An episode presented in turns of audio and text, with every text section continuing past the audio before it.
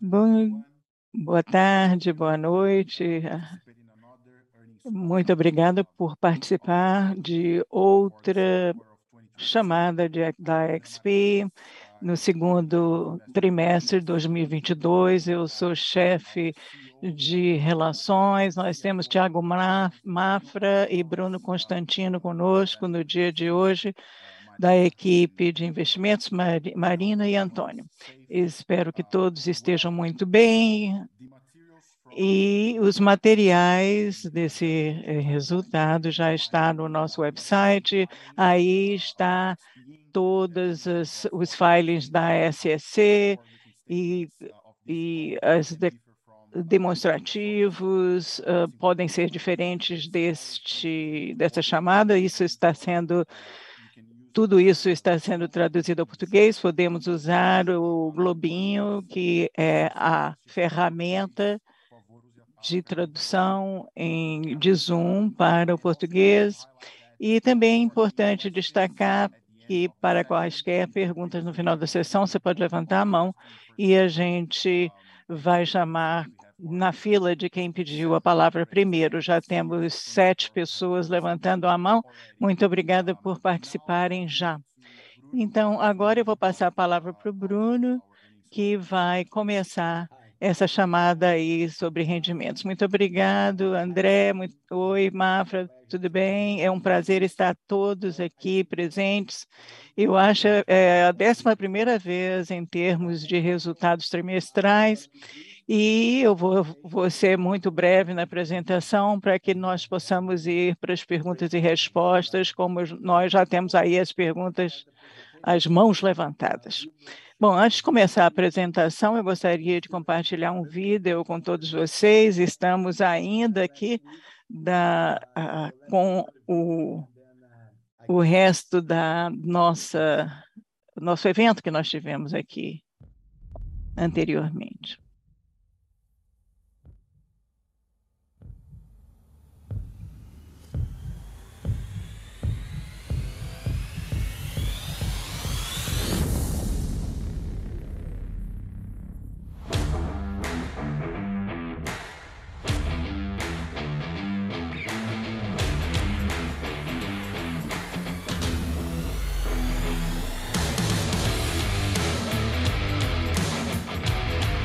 Evento anterior foi o Expert, como está sendo mostrado aí no vídeo.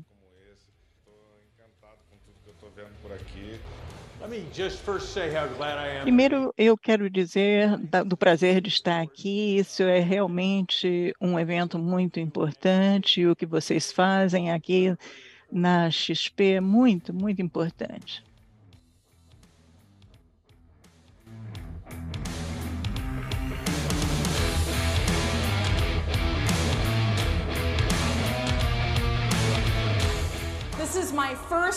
Esta é a minha primeira vez no Brasil.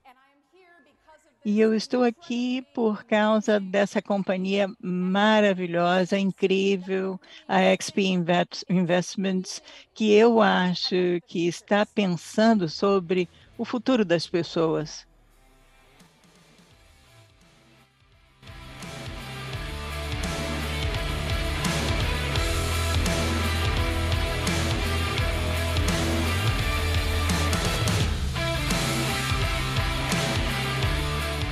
Feliz da tecnologia também ser uma habilitadora de um evento como esse.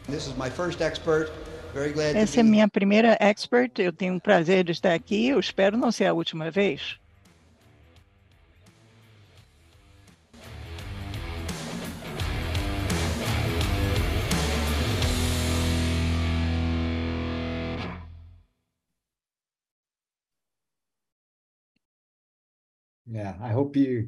Eu espero que vocês tenham gostado do vídeo. Como eu falei anteriormente, ainda está se recuperando da Expert, que foi um evento muito grande, muito intenso, dias intensos, e eu gostaria de aproveitar o ensejo para agradecer a todo o pessoal que esteve nos bastidores para fazer esse evento acontecer. As pessoas já estão trabalhando sempre no, eh, no outro evento de 2023, porque leva muito tempo para planejar um evento desse, porque nós não tínhamos eventos presenciais, nós fizemos apenas eventos virtuais em 2020, 2021 foram virtuais e finalmente esse ano 2022 voltamos ao modo presencial. Então foi maravilhoso. Como a Mafra mencionou durante o evento Expert,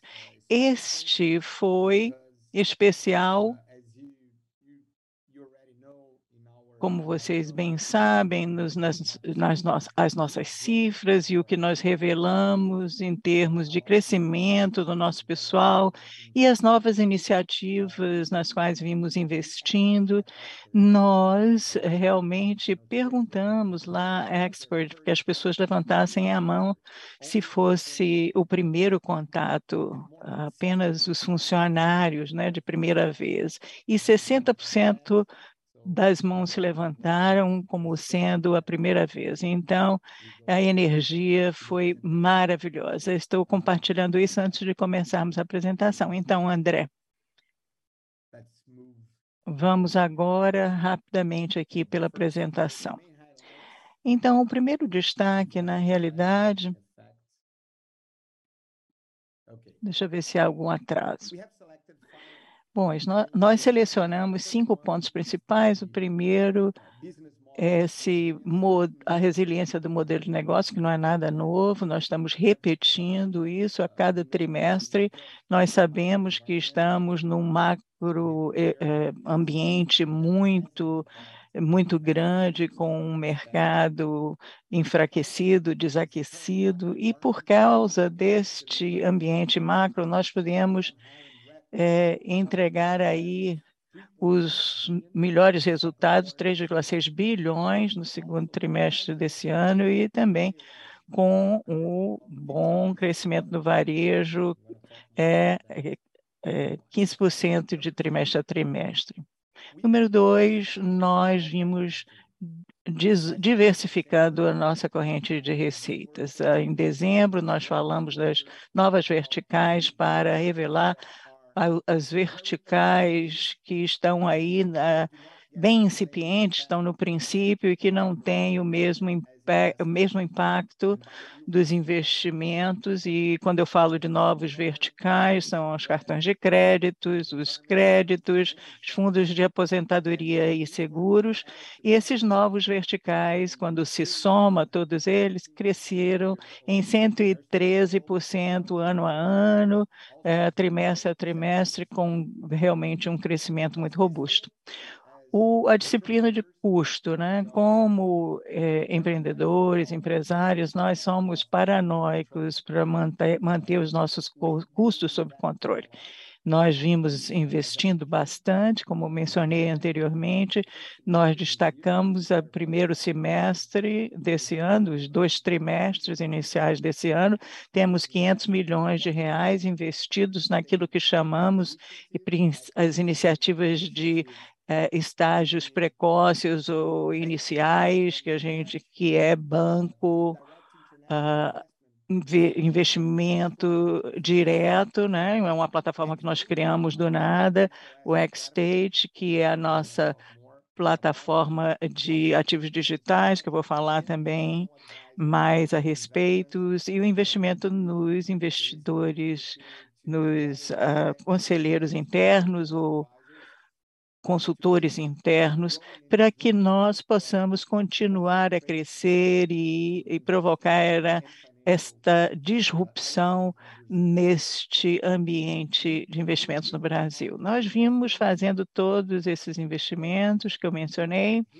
e nós, obviamente, é, somos afetados logo no princípio, mas as receitas ainda não estão aí. São gastos, são despesas, mas nós mantivemos nossas margens em números muito salutares, né? Uma margem de 35% e ajustada até acima de 24 a 30% mais ou menos 30%, e a gente é, espera manter isso daqui para frente. Número 4, no segundo trimestre, nós é, entregamos muitos produtos novos e nós temos que continuar a evoluir, melhorar e ter um feedback melhor dos nossos clientes, mas o cartão de débito, os cartões, as contas digitais, a plataforma de investimento direto, o, o exchange ou a plataforma de criptomoedas.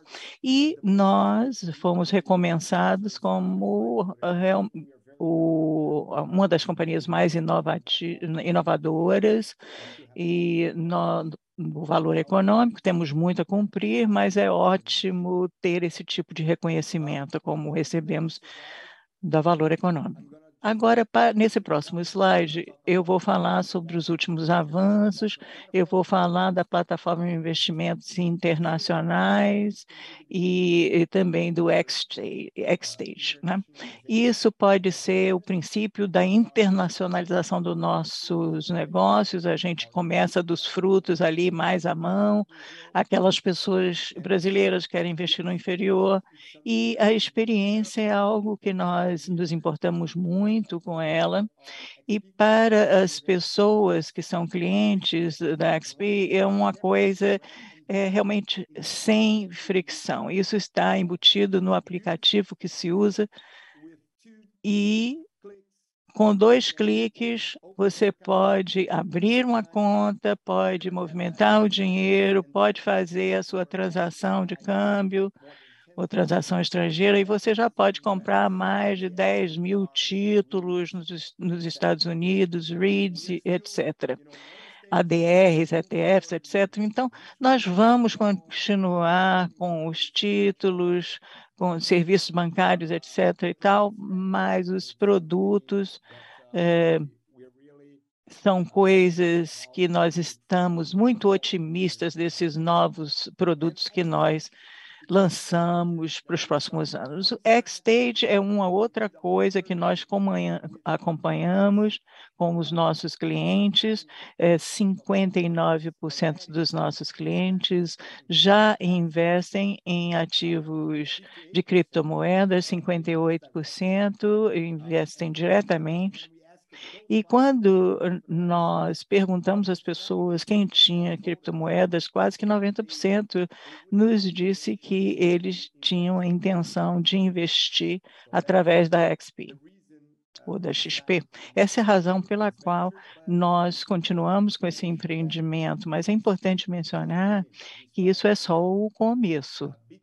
Nós estamos começando com a Bitcoin e Ethereum, mas Xstage é muito mais que isso. É uma plataforma de ativos digitais que começa com uma tecnologia muito poderosa por trás. Nós estamos na Nasdaq como provedor de serviço, nós fizemos muitas pesquisas, usamos as nossas experiências prévias XDAC para poder ser realmente ver qual é a melhor solução em termos de escalabilidade para o X-Stage.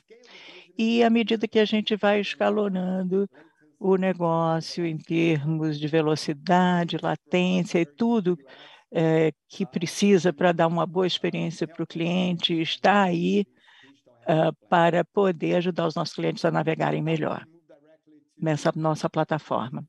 Agora vamos falar dos KPIs, a gente já falou, uh, mas eu vou focar no lado financeiro, 3,6 bilhões de crescimento, 5 bilhões, essa é a margem bruta de alto nível no segundo trimestre, como nós já tínhamos no primeiro trimestre, que foi 71,5%, e agora no segundo trimestre 72% de margem bruta e a principal razão é o mix de produtos, mais renda física, menos é, capital e, e, e, ações, e isso e ajuda aí na margem bruta. O nosso EBITDA ajustado, 1,2 bilhões, uma, menos 2% ano a ano, e o, a, a renda líquida ajustada tem, subiu em mais 1%, é 1 bilhão. Mas o impacto principal é justamente porque causa das iniciativas, desse, esses estágios iniciais que nós estamos uh, gastando, não é? Um investimento inicial, esse é o impacto nas despesas, sempre estamos investindo para ter o crescimento no futuro com sustentabilidade na nossa perpetuidade. Esperamos que esses negócios também cresçam e escalonem. Mas o destaque aqui são as margens. As margens estão num, numa cadência muito salutar que mostra a resiliência da empresa. Vamos para o próximo slide. Receitas totais, 30, 13% de crescimento ano a ano, 17% da primeira uh, primeiro trimestre e 15% seria o, o primeiro semestre de 2022 em comparação a 2021. Eu vou parar um pouquinho aqui para mencionar alguns pontos de destaque que valem a pena uh, realçar.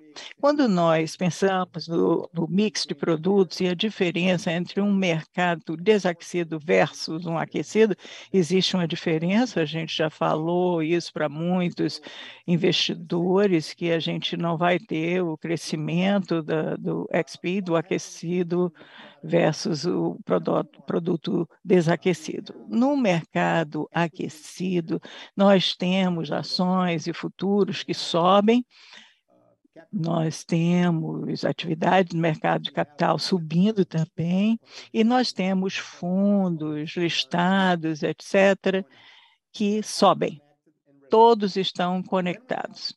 Quando nós temos um mercado desaquecido, todos esses três mencionados são afetados, prejudicados. Por outro lado, renda fixa fluindo e os juros no, no nosso caixa ajustado, o benefício desse mercado desaquecido por causa das altas taxas de juros. Quando eu vejo o mix de produtos, só para lhes dar um, algumas cifras aqui, Uh, por exemplo, equities, ações, uh, fundos listados e fundos de capital, como o total das receitas totais no primeiro semestre do ano passado se aproximava a 35%. É muito importante, né? Então, essa corrente, muito importante. Quando a gente for, chegou a 2022 com esse mercado desaquecido, todos esses componentes representam me, uh, menos de 22% dos uh, das receitas totais. Então, uma, uma grande grande golpe, né? E que está próximo a 30%. As primeiras linhas de, de, de receitas tiveram esse abalo de 30%, justamente pelo, uh, pelo macroambiente, né? e nós entregamos o nosso resultado em alta, como se esperava de nós.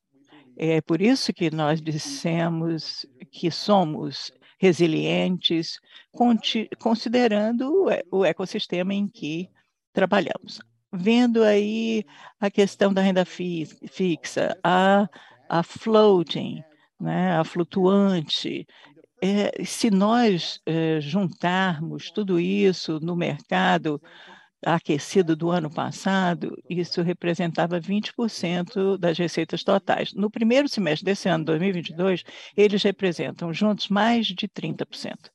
Então, isso é para lhes dar a ideia e da magnitude da mudança que nós tivemos em termos do mix de produtos. Ah, o total é o que vocês veem aí nos, nas nossas cifras.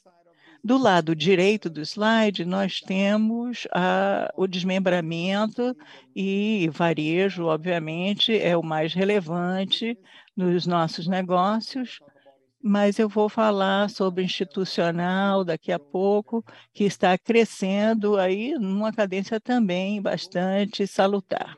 Agora vamos às receitas provindas do varejo. Temos um número super alto. No primeiro trimestre desse ano, nós tínhamos muitas perguntas de investimento sobre uh, o, a, o taxa de captação, que era 1,15 no primeiro trimestre. Nós mencionamos que nós tínhamos um, um, um início fraco, né? mas a, era um melhor negócio, vamos dizer aí, para o varejo, mas a gente não sabia qual, qual seria o resultado do segundo trimestre, mas a gente esperava ser melhor em termos da taxa de captação, e foi 1,3%, então bastante melhor do que 1,15% né, do primeiro trimestre.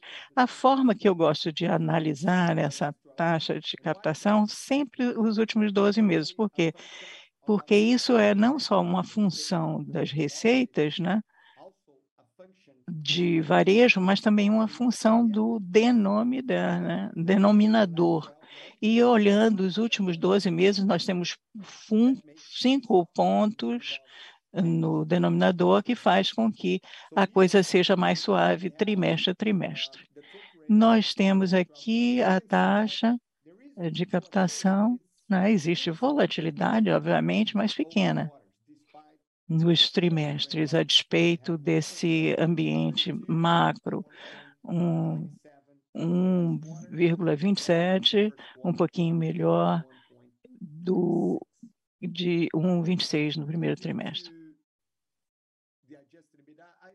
Aqui, o EBITDA ajustado. Antes de eu falar do EBITDA ajustado, eu queria falar do setor institucional, que está no anexo da apresentação, mas o, o, as receitas do setor institucional aí está. 436. Bastante forte, 16% a mais né, de crescimento ano a ano. Em 2021, o segundo trimestre foi o melhor para receitas institucionais, 730 milhões. Essa foi a melhor, o melhor trimestre, trimestre nós tivemos nessa categoria. Então, nós vimos um crescimento bastante forte mas mais baixo que o primeiro trimestre, porque já tínhamos aí essa disparidade, porque tínhamos um volume incrível em ter, em, por causa das demandas e a guerra eh, nas nossas a guerra aí da Rússia contra a Ucrânia. E existem questões aí os, dos emissores em termos de receitas, é parte também das questões dos, uh, das taxas que são cobradas, mas existe uma recuperação robusta comparada ao primeiro trimestre, que foi muito fraco em termos de atividade de mercado de capital, segundo, bem melhor, mas quando nós analisamos 2021, ainda é, se arrasta né, em termos de atividade de capitais de mercado de capitais. Voltando aí a EBITDA ajustado e a renda líquida, aqui a, o impacto principal, como eu mencionei anteriormente, é os, são as iniciativas dos, de primeiros estágios, né, do estágio é, inicial que a gente podia fazer inorgânica, de uma forma inorgânica, com investimentos para os, clientes de varejo,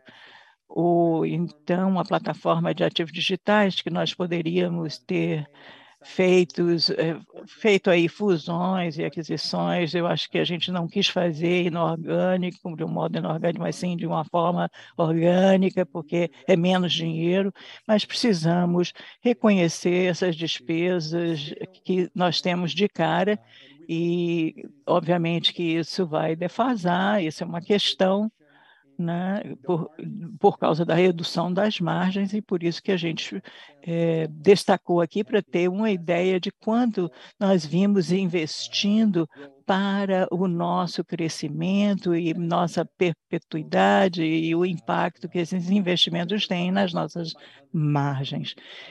No primeiro semestre, 500 milhões de reais que foram investidos e as receitas estão aí nos primeiros estágios e esperamos, como eu disse, a gente vê aí um crescimento de receita nos próximos anos.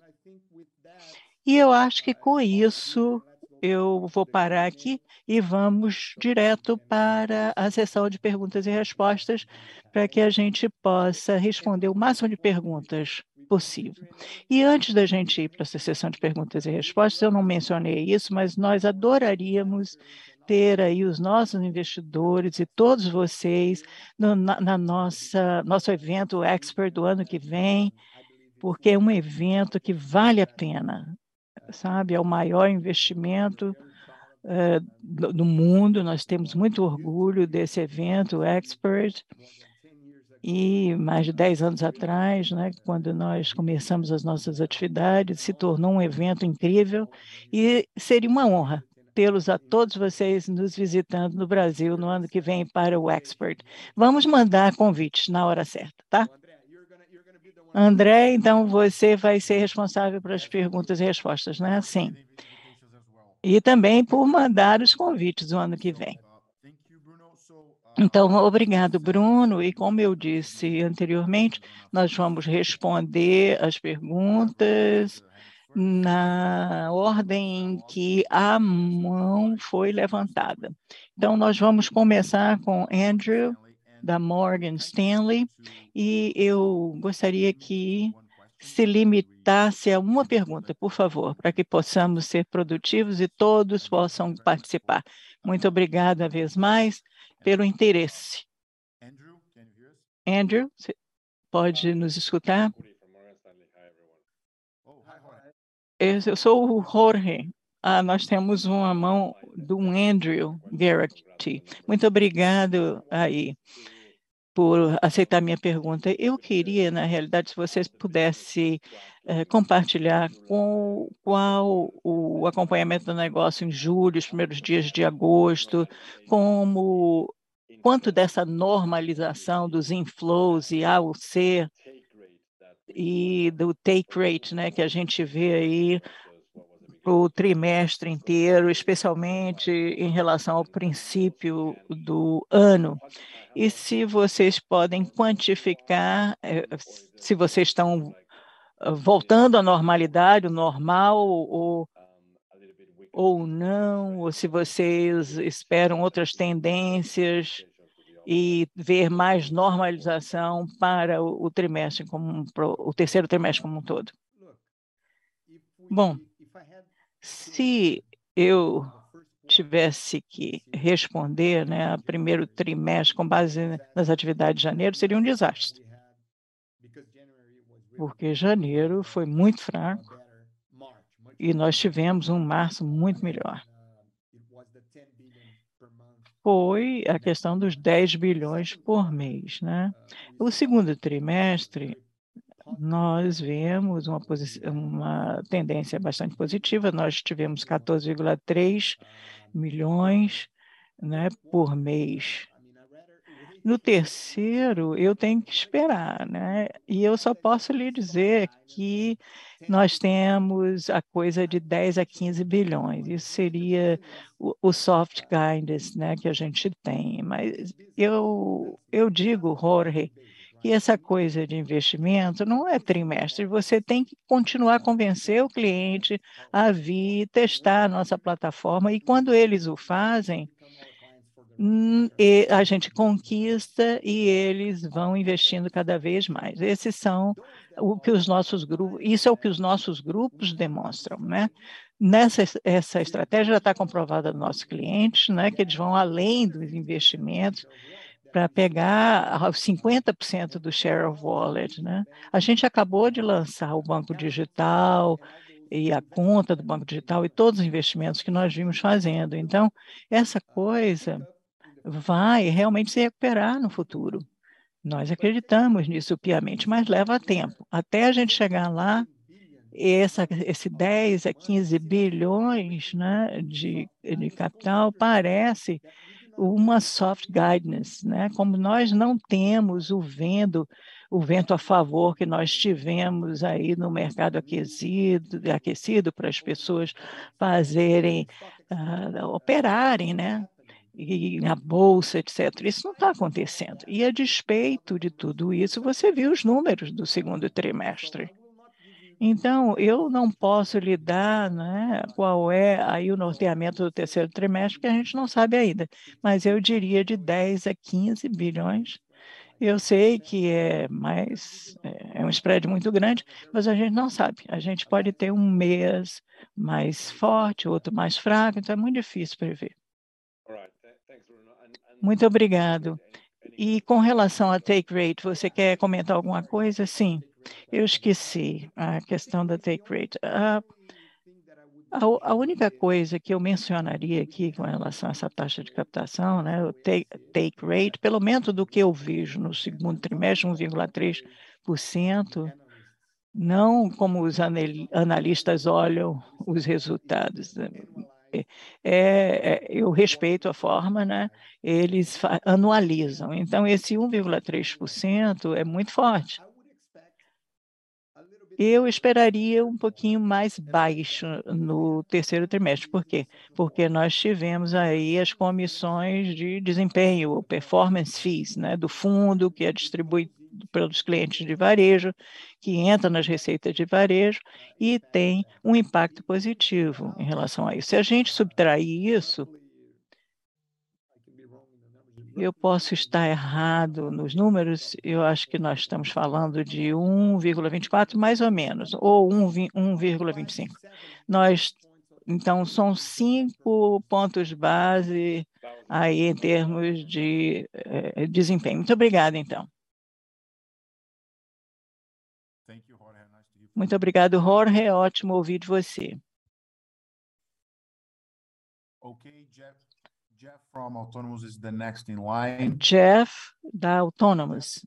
E aí, Jeff, tudo bem? Jeffrey? Elliot. Sim, pode, podemos ouvir. Bem. Obrigado. Você falou no passado sobre o seu desejo de falar para identificar novos é, interesses e alguém que fosse mais estratégico para entrar e ter aí um interesse maior na empresa. Você pode dar aí alguma atualização? Que progresso você fez aí nessa frente? Deixa eu responder assim. Eu, eu sei que Itaú teve os resultados revelados hoje. Eu não sei o que eles disseram especificamente sobre isso, porque geralmente os investidores é, perguntam o que é que vai fazer com as ações da XP. É bom, eles não estão com pressa de vender e é, é o que eles disseram, é a decisão deles. O que eu posso dizer, Jeffrey, com base nas conversas que nós tivemos com os investidores, em termos gerais, é que existe a demanda, não é um, não é um problema de procura, de demanda. E alguns investidores já falaram diretamente com o Itaú. A nossa posição aqui é dizer ao Itaú: olha, Itaú, se vocês quiserem vender, nós estamos aqui para ajudar, para fazer isso de uma forma organizada. E, a propósito, nós também queremos comprar. Nós já fizemos isso com o Itaú. E, como vocês sabem, nós temos um share buy program, né, um programa share buy para as, as ações listadas, mas o Itaú também tem uh, de classe B, ações de, não listadas de classe B, que a gente pode comprar além desse programa do Share Buy. E isso foi o que nós fizemos no, em junho desse ano. Nós compramos um pouquinho mais que um milhão de, de ações de classe B do Itaú, quando eles decidiram vender uma pequena parte dos seus, da sua participação acionária para ir a quem do capital total em XP, no XP, e ter esse, essa relação. E nós estamos eh, para aqui para comprar. Só podemos comprar as classes B fora do programa de share buy. No, pra, de outros investidores, eu tenho muita confiança de que não é um problema de demanda mas nós temos que confiar no, no Itaú querer vender. As, as ações são deles e não nossas, né? Obrigado. Obrigado, Jeffrey. Um, okay, next is O próximo. Luiz Otávio Tanganelli, do Bradesco.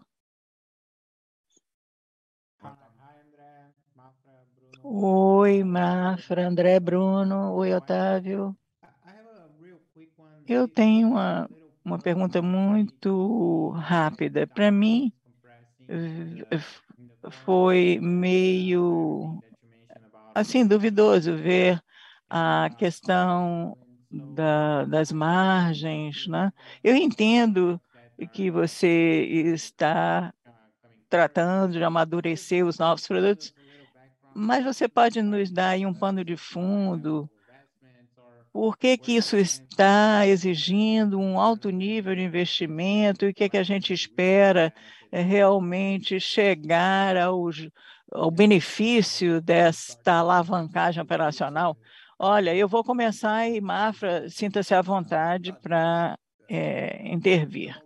Eu mencionei sobre as decisões de crescimento orgânico ou inorgânico, né? O Itaú, eles compraram Avenue. É a nosso investimento direto é, que nós que nós começamos do zero.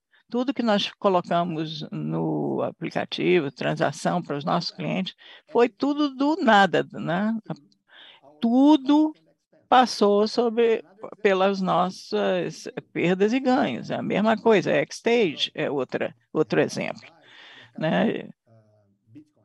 É, nós podemos tentar comprar Bitcoin, nós também começamos do zero, do, do ponto de partida, isso custa. E isso vai crescendo na, na, no nosso demonstrativo de perdas e lucros, mas nós mantivemos o nosso, a nossa margem bastante saudável. E isso vai realmente chegar a um ponto de equilíbrio e vai ter um crescimento perpétuo, né? Sempre a gente pensa nisso. A gente tem que plantar as sementes em algum ponto do tempo, e é isso que a gente vem fazendo, plantando a sementinha. Em termos dos 500 bilhões de, de reais no primeiro semestre que eu mencionei, nós temos dois eh, impactos grandes aí a, a curto prazo. Primeiro, cartões né, de bancos, porque nós temos aí o, o investimento.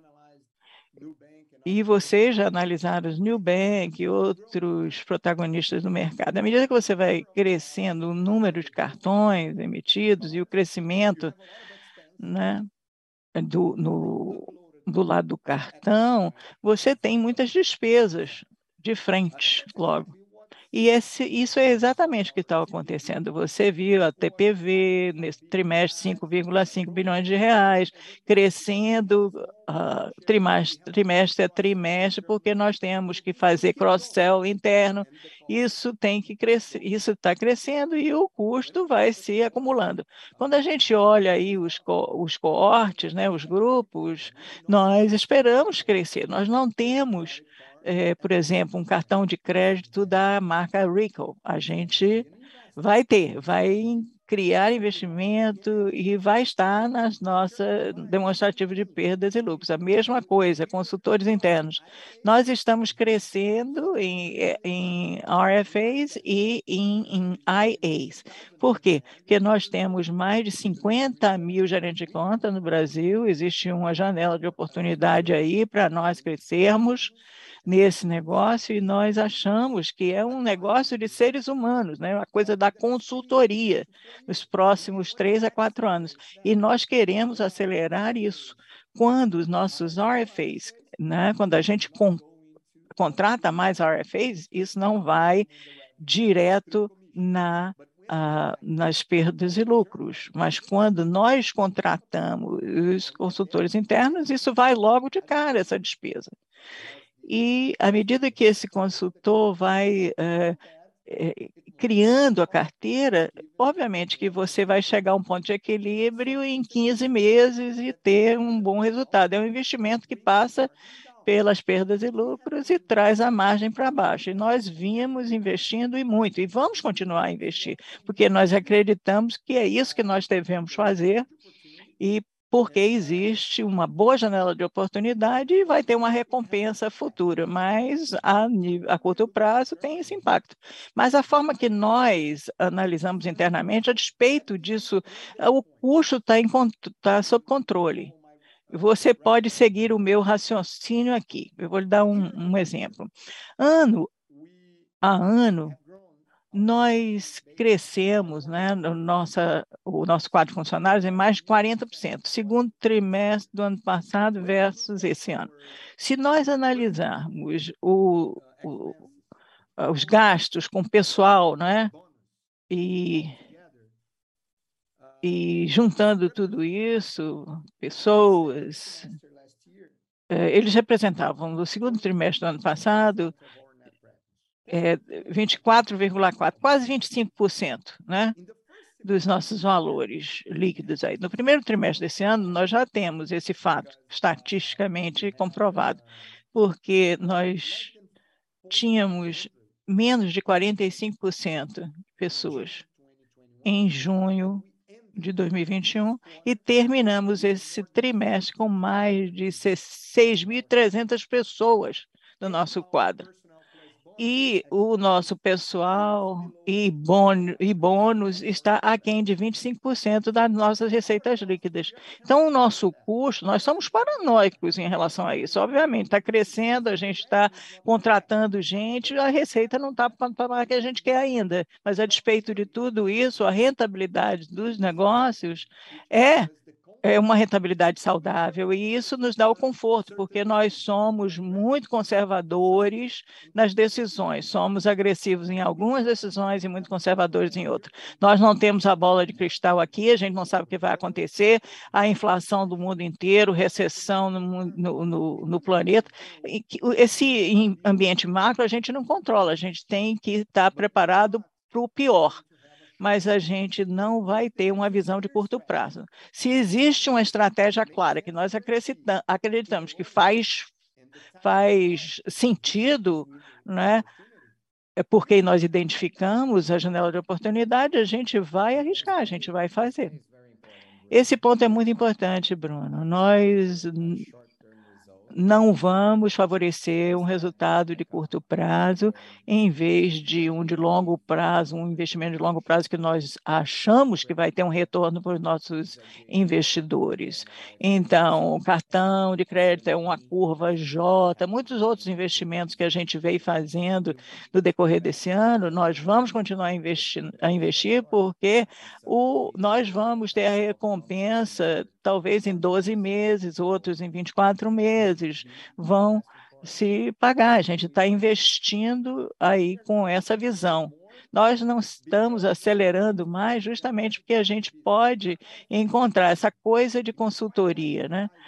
Nós precisamos achar a pessoa certa, treinar a pessoa certa, um RFA, né, um gerente de conta, se a gente achasse que aquela pessoa ia dobrar o seu desempenho é, logo de cara, muito bem, mas não, a gente tem que continuar a investir.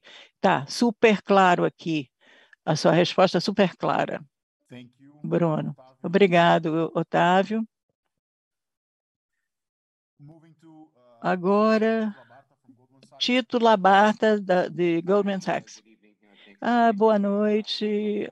Muito obrigado, Mafra, Bruno, André.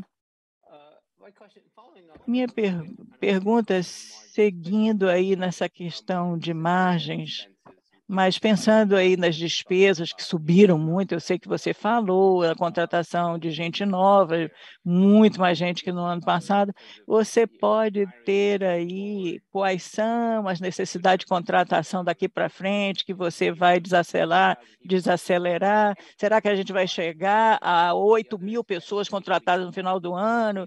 Né? Me dá aí um matiz do que isso será uh, comparado com o ano uh, que no ano passado, só com relação ao aplicativo, os investimentos que foram feitos, para que tenha uma ideia desses, desses gastos aí, porque houve um aumento substancial, sim.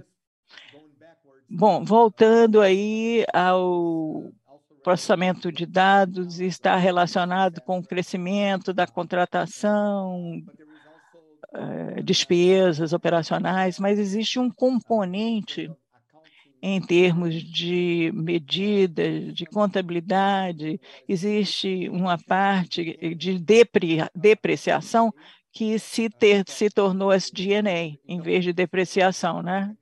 Então, se nós vimos aí o EBITDA, que, que foi capitalizado e amortizado, agora está na no lado de despesa através dos contratos que nós temos. Mas nós podemos discutir isso aí em detalhe com você mais tarde. Mas olha, o número de pessoas contratadas no segundo semestre foi mais de 6.300 pessoas, né? E no primeiro trimestre, dezembro foi menos, né? Do, de 6.200. Então, o crescimento de, de pessoas, de funcionários em 2022 não foi tão alto assim, não foi, a contratação não foi tão significativa. O crescimento ocorreu no segundo semestre do ano passado. Nós começamos com as novas iniciativas, a, o, a, a, plataforma de, de, investimento direto nos Estados Unidos, X-State, setembro, outubro, nós contratamos muita gente. Mas olhando aí, colocando o olho no futuro, com a base que nós temos, eu não esperaria que o, o headcount, né, o pessoal, crescesse muito. Vai crescer, mas vai ser em, em, dígitos uh, simples, não duplos. Como eu mencionei, eu acho que existe uma janela de oportunidade nos próximos três, quatro anos e nós acreditamos que o investimento é um negócio de serviço de consultoria. Então, então eu temos que crescer com os consultores internos e nós temos que encontrar a pessoa certa para se unir a nós nessa jornada do que qualquer outra coisa. Então, se nós não encontrarmos a mão de obra certa, nós somos muito motivados pelos dados, né? Nós estávamos contratando e a gente seguiu os dados e a gente diz, olha, a estratégia de contratação desse tipo de pessoa não é a melhor, então vamos voltar, vamos acelerar em outras frentes. Nós tivemos XP Future, é, a educação está no nosso DNA, nós criamos muitas ferramentas para ajudar os consultores, mesmo aqueles que não são do setor financeiro, para que eles possam ser bem-sucedidos no, no setor financeiro, aquele que tem uma habilidade comercial que possa crescer para financeiro. A coisa é encontrar a pessoa certa. E existem mais de 50 mil né, gerentes de conta. Então, a gente pode crescer e crescer muito aí. Eu sei que eu não respondi especificamente a sua pergunta, mas eu não posso. É uma coisa assim, sabe, com base nos dados. É igual o Banco Central re respondendo perguntas sobre a inflação, sabe? Depende de muitas coisas. Sim, não, mas é. Agora, só uma outra coisa com relação à bonificação, né, os bônus, que, é, uh, e não. Eu vi uma, um, um, salto no segundo semestre, mas um maior no quarto trimestre. Você espera a mesma coisa? Olha, o bônus como percentagens de receitas, né? A gente tem que analisar o semestre. É melhor o semestre do que o trimestre. Porque quando vemos o primeiro trimestre desse ano, era 13,4% das receitas líquidas. O segundo trimestre do ano passado é, foi 15%, eu acho que até mais alto, né, do que das receitas líquidas, e o primeiro semestre do ano passado foi 13,7%, um pouquinho mais alto em termos percentuais comparado com o primeiro semestre desse ano. E existem partes aí do bônus que dependem muito no objetivo, na, na coisa do, do, da, da carteira institucional, das comissões, etc. Mas só em dezembro que a gente vai saber, porque é o, o resultado de todo o ano. Mas eu espero que estamos, que ficaremos aí bem uh, é, perto dos, das bases semestrais. Obrigado, Bruno.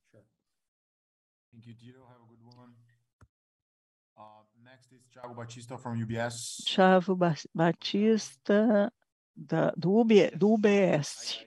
Thiago Batista. Muito obrigado pela oportunidade. Estão me ouvindo? Sim. Minha pergunta tem a ver com excess cap, capital, capital excedente do, da, do, do, da XP. A companhia tem um EBITDA de um bilhão por trimestre, mas é muito difícil para nós vermos esse capital a mais aí. Na sua opinião, a companhia tem esse capital, esse excedente de capital? A, XP é uma empresa que é, uh, está mais aí com esse investimento temporário e ou se os novos negócios vão estão mudando o perfil da empresa e a XP vai requerer mais capital. Como vocês estão vendo o lado do capital da XP? Bom, deixa eu começar a responder aí, dizendo, Tiago, que nós somos é, um negócio de é, de Access Light Business, né? justamente por causa do lado do cartão de crédito. E o lado do crédito a gente pode mitigar muito do capital, porque muito é coleta, colateralizado, mas nós utilizamos o nosso cash flow e né, fluxo de caixa todos os meses a gente gera e a gente usa o nosso fluxo de caixa para o, as, para fazer acontecer as coisas no mercado. A maior parte do caixa que é feito é investido. Então, no futuro, à medida que o mercado de capital no Brasil vai se desenvolvendo, vai exigir menos capital do nosso depósito. É como se fosse um depósito de comprar e vender nos mercados secundários. Existem alguns produtos que a coisa funciona como uma comissão de corretagem, mas a natureza dos negócios exige o spread, você compra e vende. Por exemplo, a renda fixa é um exemplo, mas é aí onde vai a principal do capital.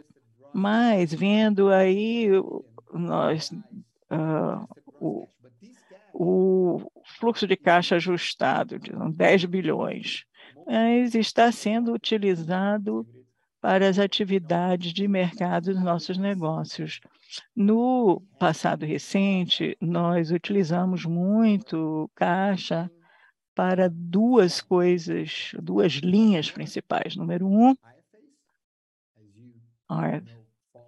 fez, como você, né, em 2020, quando nós tivemos um ataque muito grande na nossa rede de RFA e nós investimos para ter os contratos de longo prazo com os nossos RFAs e nós podemos ver isso daí nas nossas nossos gastos pré-pagos, quase 4 bilhões, e nossos NNAs com uh, interesses em gerentes de ativos, em alguns eh, fundos. Né? É quase que 2 bilhões no total. Nós estamos falando de 6 bilhões, então, nessas duas linhas. E nós não antecipamos nada né, com, com esse nível no futuro. E nós fizemos isso com a nossa própria geração de casa, de caixa. E essa é uma prova como nós somos, é, vamos dizer aí, suaves em termos de gasto de capital. Agora, o retorno do capital, essas novas iniciativas, quando elas amadurecerem, elas vão dar retorno de capital. O, as atividades do mercado de capital, e quando esse mercado se desenvolver no Brasil, vai ser menos capital de nós e a gente vai poder dar retorno do capital. E do, no lado do crédito, nós queremos crescer sim nesses negócios, mas não utilizando o nosso balanço. Obviamente que a gente vai usar alguma coisa do nosso balanço, como por ser um, um warehouse, né, um depósito aí para poder fazer a distribuição. Isso está no ecossistema. Nós queremos causar disrupção através do gerenciamento de eh, de capital e não através do nosso balanço. É como eh, se fosse o hedge fund nos Estados Unidos, o que fez com o mercado bancário lá. Eu acho que existe é, essa situação aqui para o mercado de capital brasileiro, para democratizar os investimentos para as pessoas físicas e para que o nosso ecossistema possa crescer e penetrar o mundo do crédito. Nós vamos ser uh, manter o modelo de asset light. Ok. Muito obrigado, Bruno. Obrigado, Tiago.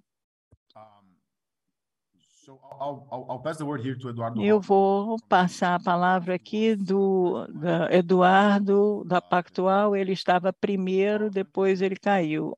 Osman. Vocês podem me ouvir? Rosman, Eduardo Rosman. Oi, Bruno. Oi, André e Mafra. Minha, minha, minha pergunta dá continuidade à do Tiago, porque vocês na XP, vocês vão crescendo aí no, nos investimentos, mas quando a gente vê ROE e ROA, está diminuindo. E recentemente você levantou 1,8 bilhões de reais para fazer frente às operações é, diárias, né, cotidianas, se isso é uma métrica que você segue internamente, o ROE e o ROA, porque é uma margem, né? Eu quero entender se você tem algum tipo de é, ROE, medida de ROE, e quais são os retornos a longo prazo. Sim, Rosman. Nós nós eh, seguimos todas as medições e as métricas, ROE, ROA, mas o que você mencionou do, do, do a diminuição de, de ROE ou ROA, na nossa visão, é mais uma consequência do ambiente macro do que qualquer outra coisa. Nossa carteira de crédito é muito grande, é 12,2 bilhões né, do segundo trimestre. Não foi, era nada no passado. A melhor forma, pelo menos para mim, né, que eu gosto de conceber as coisas, é que agora nós entramos no mundo bancário com o nosso próprio banco. E a razão pela qual nós temos um banco é uma, uma razão diferente dos nossos concorrentes. Nós temos uma, um banco agora porque nós nos demos conta que nós temos que ir além dos investimentos para servir os nossos clientes. E por isso a gente desenvolveu outros produtos, contas digitais, e você precisa dar licença, de banco para isso. Então, é, nós somos uma firma de investimento que organizou um banco é o único que tem a parte de corretagem com uma subsidiária 100% nossa, que é um banco, né? O resto é o oposto. Então, a alavancagem do banco, uma coisa que a gente não usa, né, em, em plena velocidade, vamos dizer assim justamente por causa dessa sequência lógica que nos levou a formar um banco. O impacto do, do retorno ROE tem muito a ver, na minha visão, com o ambiente aí macro nós perdemos bilhões de receitas ano a ano, justamente por causa desse ambiente macro aí. Se nós virmos as ações de futuros, a nossa principal linha, eu mencionei um mix de, de ações, futuros nos mercados de capitais e ações listados, etc. Era um terço das nossas receitas totais, agora 20%. Então, é muito de decréscimo, e isso não é, é, é a fatia de mercado que a gente está perdendo, a gente ainda tem 50% de, da nossa carteira aqui no Brasil, é, e isso leva tem um impacto na alavancagem operacional. E a gente foi uh, distribuindo aí essa coisa por, várias verticais. Agora, o cartão de crédito tem uma margem menor, então um mix que tem um impacto. E os 500 milhões de reais que eu mencionei. Então, quando o ambiente macro mudar, as métricas vão também melhorar. Essa é a forma que eu vejo as coisas. Sim, muito obrigado, Bruno. Rosman. Muito obrigado, Rosman. Next is Credit Suisse. Hello. Credit Suisse, com a palavra. É o Teles aqui. Tudo bem, pessoal? Here. Tiago. Obrigado, obrigado pelo tempo de vocês aí, é, é, parabéns pelo resultado. E eu queria, é, eu queria é, é, falar um pouquinho ainda nessa questão né, da, da, geração de caixa. Eu sei que já teve a pergunta aí do, né, do, do Tiago e também do, do Rosman. É, né, olhando, né, quando a gente olha o teu caixa líquido, né, ele, pelas minhas contas aqui, né, foi cerca de 9 bi e meio de reais no trimestre, vocês tinham aí um pouco acima de 9 bi né, no primeiro trimestre. Então, isso significa que né, se tiverem uma geração de caixa de uns 450 milhões de reais no trimestre, né, o que indicaria aí né, um, um, um free cash flow conversion né, de, de EBITDA é, perto de uns 30, é, 37%, né, que é um número assim baixo, né, se a gente considerar que no primeiro trimestre vocês tiveram, na verdade, né, um, um, uso de caixa, né, é como se vocês nesse trimestre, nesse semestre vocês não geraram caixa, né? E aí, é, então eu queria entender um pouquinho, né, assim, o que vocês imaginam que seja, né, o run rate, né, de geração de caixa de vocês? E ainda nessa pergunta, é, quando a gente olha é, o, o, investimento em, é, em, em AFAs, acho que só nesse trecho que vocês gastaram quase 300 milhões, né, de, de reais, sendo 200 milhões, né, que é aquelas luvas, né? E eu lembro, acho que de, de, conversas anteriores com vocês, acho que a ideia era ter esse número aí mais ou menos perto dos 400 milhões por ano, né? E então, e a gente está 200 aí no, no, só nesse tri, né? É, e então eu queria ter um pouquinho é, de vocês como é que é, como é que vocês estão vendo também esse, esses pagamentos de luvas, qual que é o patamar é, é sustentável, né? Só para a gente poder também chegar aqui no, no fluxo de caixa né, é, é, correto para vocês. Muito obrigado. Ok, Teles, eu é, respondo em português ou em inglês? Agora eu... Melhor voltar para o inglês, por causa inglês? da tradutora. Ah, ok, thank you, thank you, Teles. Uh, now, look, um, in terms of the cash flow, uh, it's it's it's more than the 500 million per quarter you, have mentioned. Uh, it's close to the adjusted uh, EBITDA uh, if we do not have uh, M&As and and and uh, uh incentives or for the IFA, uh, uh, as you mentioned. Uh, and we we did have a, small M&A uh, in the second quarter, probably 100 million, uh, roughly speaking. And and the IFA was less than the 300 that you you've mentioned. Okay, a little bit more than 200 200 million. it's hard to forecast that that number going forward, we analyze case by case.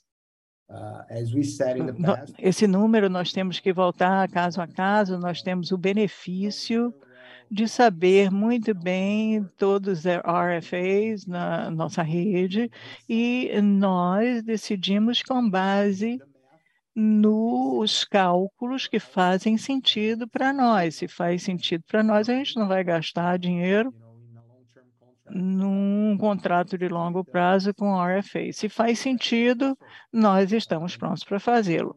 E é isso que a gente vem fazendo, e a gente já fez muito, e por isso que a gente não espera é, ao mesmo ritmo daqui para frente, nada nem perto, mas a nível trimestral nós podemos ter flutuações. Né? O último trimestre, o ano passado, foi quase que nada, né? E essa, esse trimestre foi um pouquinho superior a 200 milhões de reais, de reais. Então, o cash flow, né, o fluxo de caixa, como eu falei, eu, eu não respondi a segunda, né?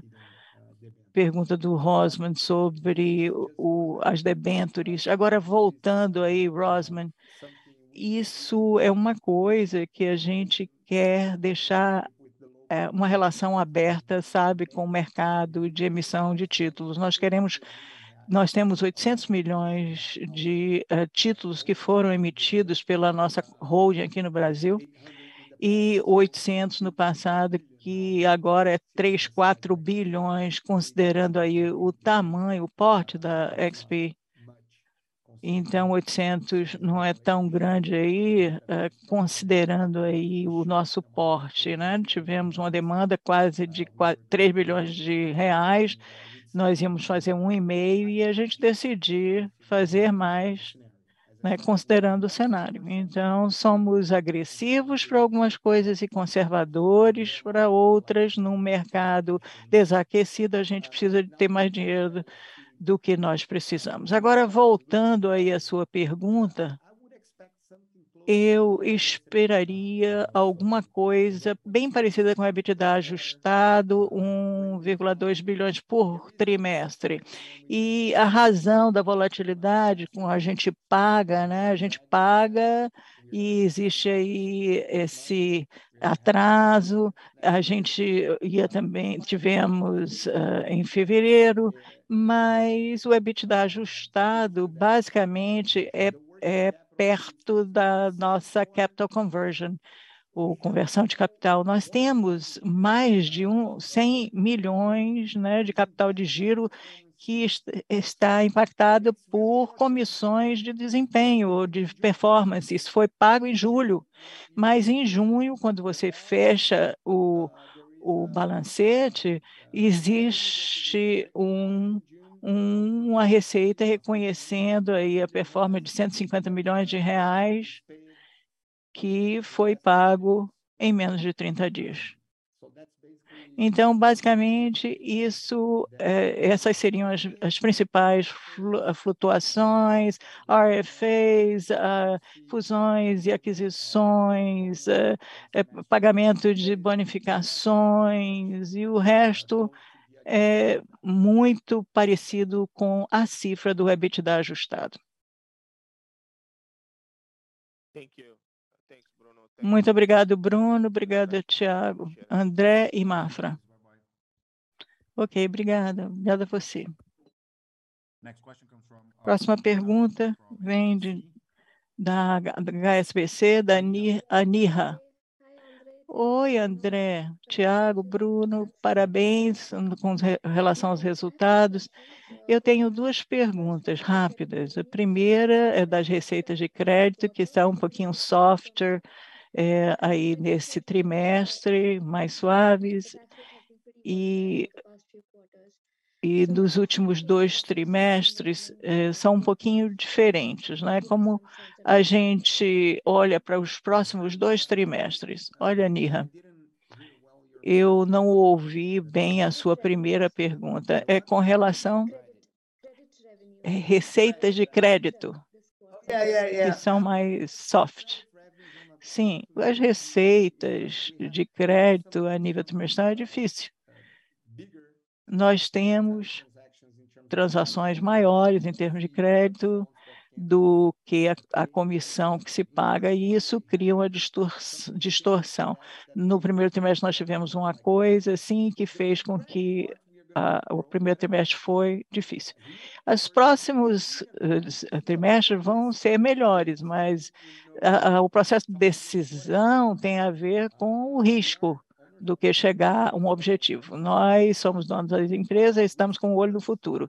E se nós somos adversos a risco, não tivermos apetite de risco e a gente não quis, que, se a gente não quiser é, criar, né, dar apetite de crédito, vocês podem ver isso aí na nossa relação de NPA.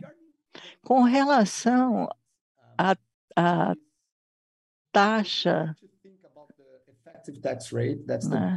tax rate, that's the né?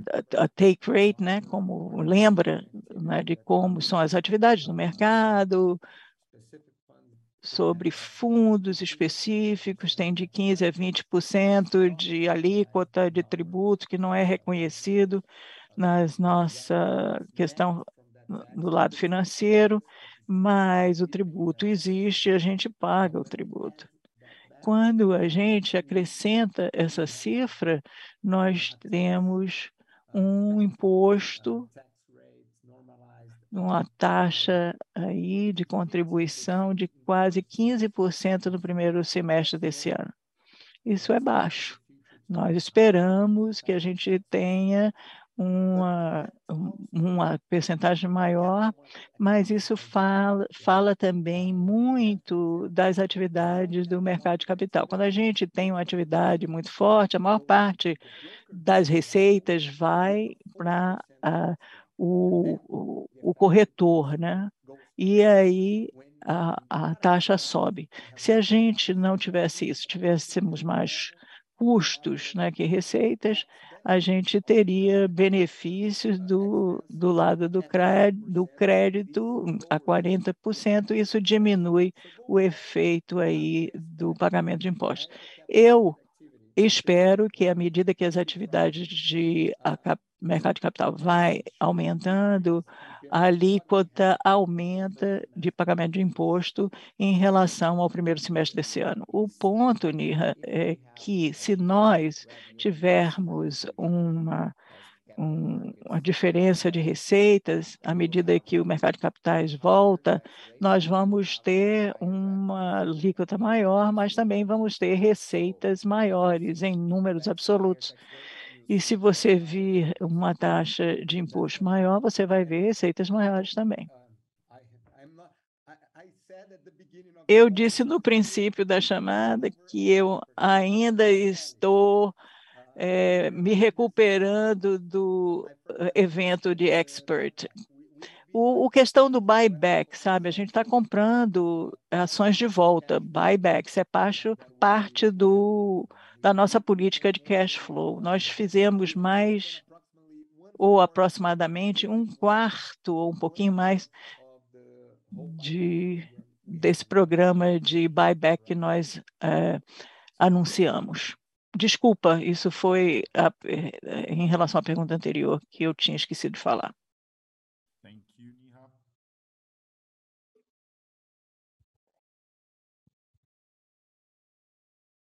Next, uh, Obrigada, Niha. Aqui agora do Bank of America, Mário Peary. Oi. Boa tarde a todos. Muito obrigado por aceitar minha pergunta aqui duas perguntas rápidas. Uma é, um, é, uma pergunta de segmento com relação aos ganhos de receita que você fala do lado da, do varejo em termos de pontos base e a velocidade de performance. Você pode me lembra uh, me lembra aí o reconhecimento dessa performance e isso em relação ao ano passado também? E a segunda pergunta tem a ver a integração da modal se você pode nos dar aí uma atualização do cronograma, quando você espera que essa transação, porque Modal é, relatou é, rendimentos que está aquém do que o mercado esperava no princípio do ano.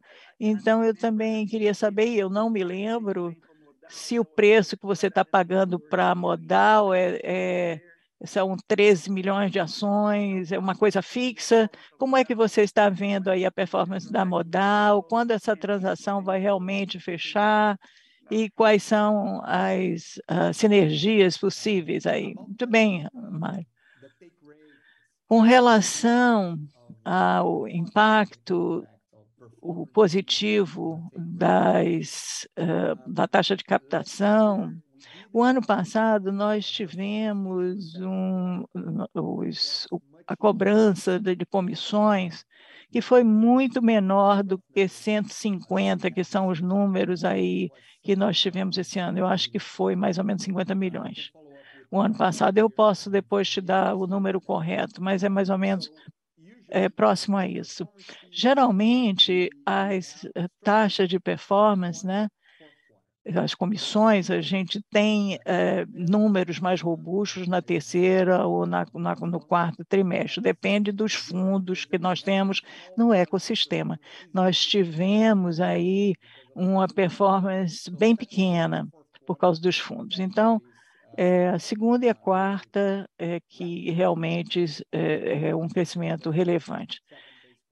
E esses 5 a 7 pontos base foi isso que deu o impacto nesse eh, trimestre aí, na taxa de captação, que seria 0,23 ou 1,25, sem o, o, a comissão de performance. E poderia ser até mais alto se tivesse um efeito positivo no mercado, né?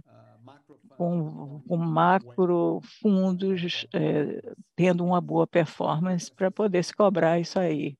Mafra, você ia dizer alguma coisa? Não? Ok. Sobre a modal, nós esperamos fechar aí as negociações até o final desse ano, mas a gente não controla o processo. Nós ainda estamos esperando em dois eventos, a aprovação do Banco Central e a aprovação do SSC, porque existe um, uma emissão de ações que nós vamos ter que fazer para poder fazer a fusão do modal ou então a subsidiária de 100% da XP Inc. O número de ações máximas é, é 19,5 milhões. E aí termina.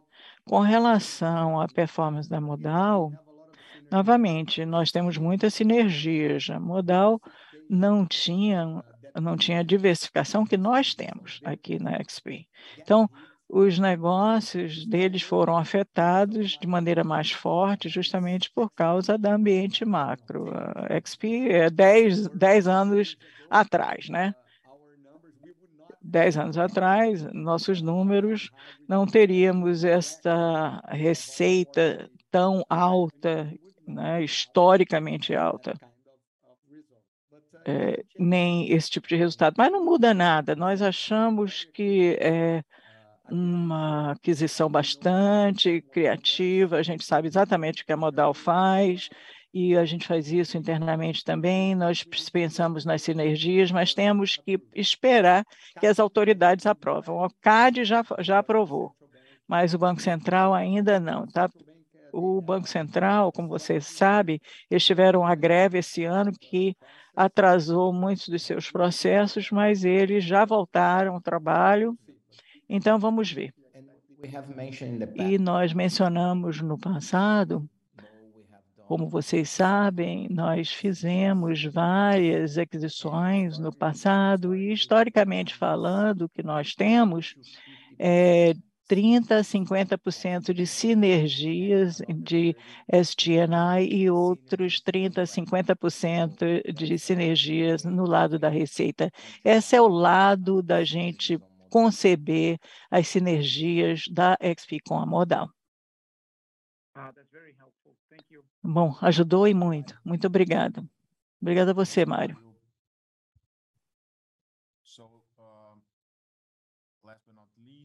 E por último, Domingos, da JP Morgan. Bom, boa noite, Domingos. Oi. Muito obrigado pelas perguntas e, e vamos voltar à questão do, do fluxo de caixa que o Batista começou e talvez eu vou fazer a mesma pergunta de uma outra forma. Eu vou dar aqui a base de um caso. Vamos dizer que você é, faça a aceleração do mercado não seja tão acelerado e aí as suas necessidades de caixa também não crescem. Até quando você vai quando vocês vão pagar dividendos e qual é o payout, né? Que a beleza da tecnologia e da plataforma de investimentos, né, é esse tipo de modelo que da B3 que paga 90, 90 e tantos por cento. Essa é a mensagem que a gente está tentando passar. Quando o caixa começa a fluir de volta para os investidores, né? E a Nirra parece que vocês estão buscando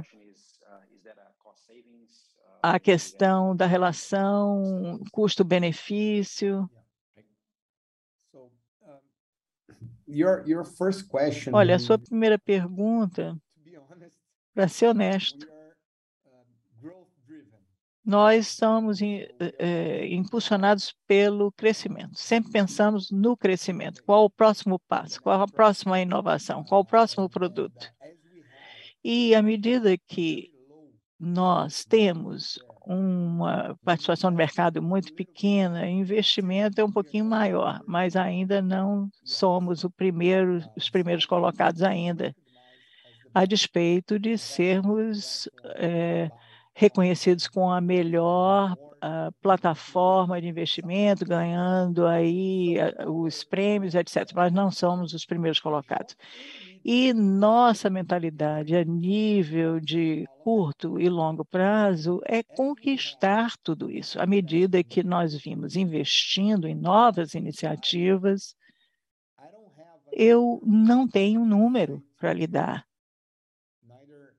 nem um, um horizonte de tempo em que nós vamos ter um retorno para pagar dividendos, porque nós temos muito a fazer ainda. Por exemplo, pense é, em dar o passo né, da internacionalização. Eu mencionei o investimento é, direto para os clientes dos Estados Unidos, que pode ser uma sementinha para a gente dar o passo, a gente vai começar com ações, a gente vai ter atividades bancárias, a gente vai ter outros produtos, e aí a gente pode pensar além do, do, do Brasil e, está, e pensar já nos Estados Unidos. Então, dando essa, dada essa mentalidade, isso não uh, nos permite logo ir direto para o retorno né, do, do, dos dividendos e pagamento dos dividendos, eu não tenho um número para lhe dar, nem payout de, do, não sei se a Mafra talvez tenha uma cifra para lhe dar, mas eu não tenho. Bom, sobre a segunda parte da pergunta, sobre ILA e outros floors, como Faria Lima, a forma de dar de voltar de, de, de lá de trás para frente não é com base no custo. No princípio da pandemia, nós tínhamos 3.500 funcionários e nós tínhamos o quê? 12 andares, 12, 13 andares entre JK e Faria Lima. Agora, nós temos quatro andares e nós temos mais do que duas vezes o número de pessoas. Né?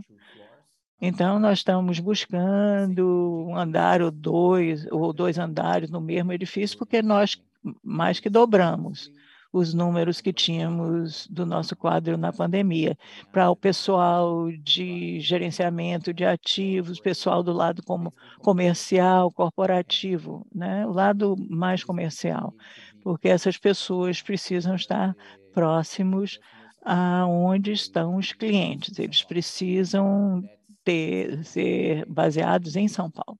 E com relação à vila, nós tivemos muitas empresas com a firma de construção é, e muitos outros, muitos outros problemas aí dessa índole. Olha, hum, olha, parabéns pelo trimestre, muito obrigado por responder a pergunta. Muito obrigado a você, Domingos. Eu acho que você foi o último e eu gostaria de agradecer, portanto, a todos que participaram, pelo interesse na nossa chamada. Estamos aqui disponíveis para responder quaisquer outras questões.